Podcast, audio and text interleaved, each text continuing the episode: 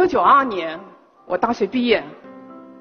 那个时候的我，虽然并不确切的知道我的梦想是什么，但是我确切的知道，我不想遵从命运的安排，我不想过一眼可以望到头的生活。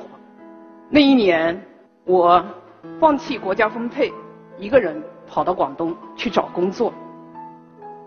我幸运的成为了一名检察官。记得第一次去看守所提审，高高的围墙、厚重的铁门、交织的电网、森严的警卫、冰冷的镣铐，这一切的一切提醒我，法律的质感冰冷。那个时候的我，从来不会去关注个体的命运，我不会在我的当事人身上浪费一丝一毫的情感。直到有一天，一个盛夏炎热的下午，我正在办公室里面看卷宗，一位风尘仆仆的老人推开了我的办公室的门，身上的衬衣已经被汗水湿透了。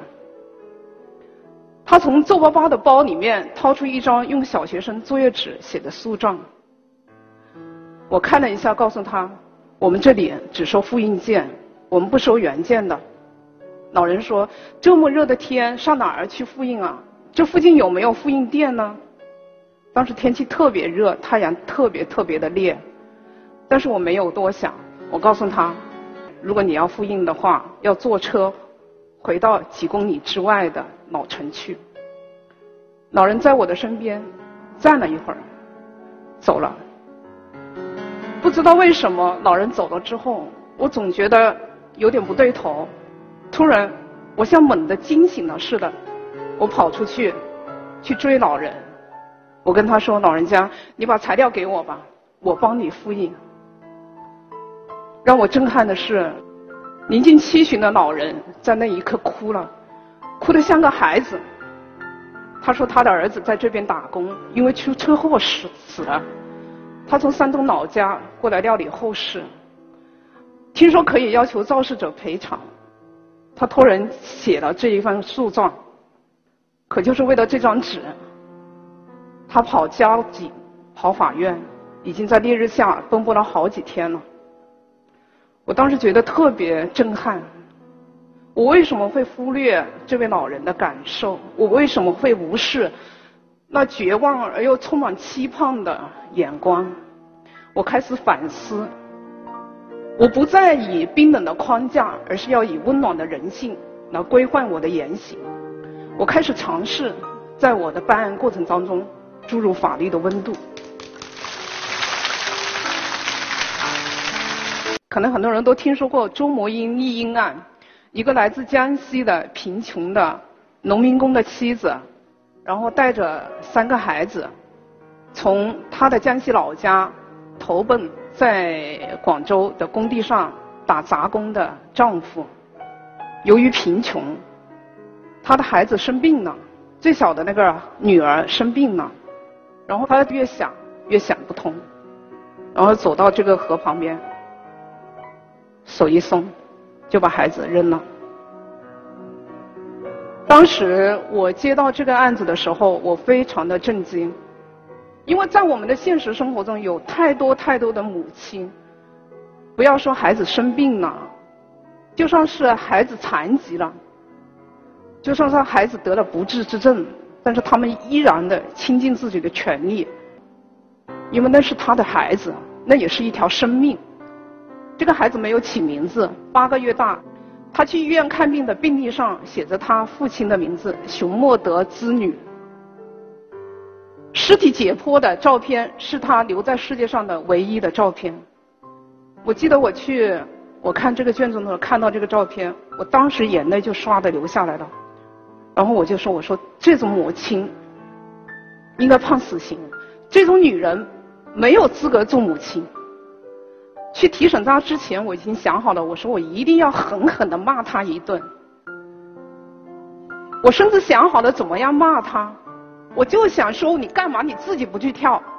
但是，当我从这个舱里面把它提出来，他就一直沿着这个墙根低着头，不敢看我，一直在哭泣。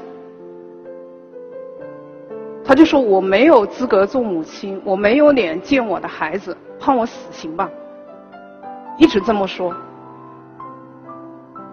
然后我这个提审到了最后，我骂他的话骂不出口，到最后变成我来安慰他。我说你已经错了，你不能再错了，你还有两个孩子，你的这个家还需要你。我记得当时我的书记员是一个男孩子，提审到最后他都哭了。从那一次提审回来之后，我就一直在思考。我看到的并不是一个我想象中的这样一个穷凶极恶的、禽兽不如的、丧失人性的母亲。我看到的仍然是一个一个爱自己孩子的母亲。她，但是她为什么会这么去做？因为快开庭了，我一直在犹豫。开庭的时候，我应该。表达一个什么样的倾向性？我在公诉意见的时候，我应当说些什么？或者我想听听她老公的意见。我记得那天下午，她老公抱着孩子到了检察院里面，整个问话的过程当中，我就一直抱着他那个孩子。他的那个儿子呢，就是不哭也不闹，然后他就任你抱，但是你怎么逗他，他都没有表情。我记得那天是下午，我们中午吃饭的时候，饭堂里面会发一个水果。我当天是发的是一个梨子，我就让我的书记员把我的那个梨子拿下来，这个孩子就一直抱着我那个梨子玩，但是他就没有任何表情。应该就是从那一次见了他，尤其是见了他那个孩子之后，就是那一天，我就下定了一个决心，我在法庭上。应该表达一个什么样的倾向性？二零幺四年，我四十四岁了，也许已经不再年轻，但是我选择了再度出发。两个月前，我和我的朋友们一起发起的关注刑事案件当事人的公益组织“天祥关爱计划”正式注册成立了。它的使命。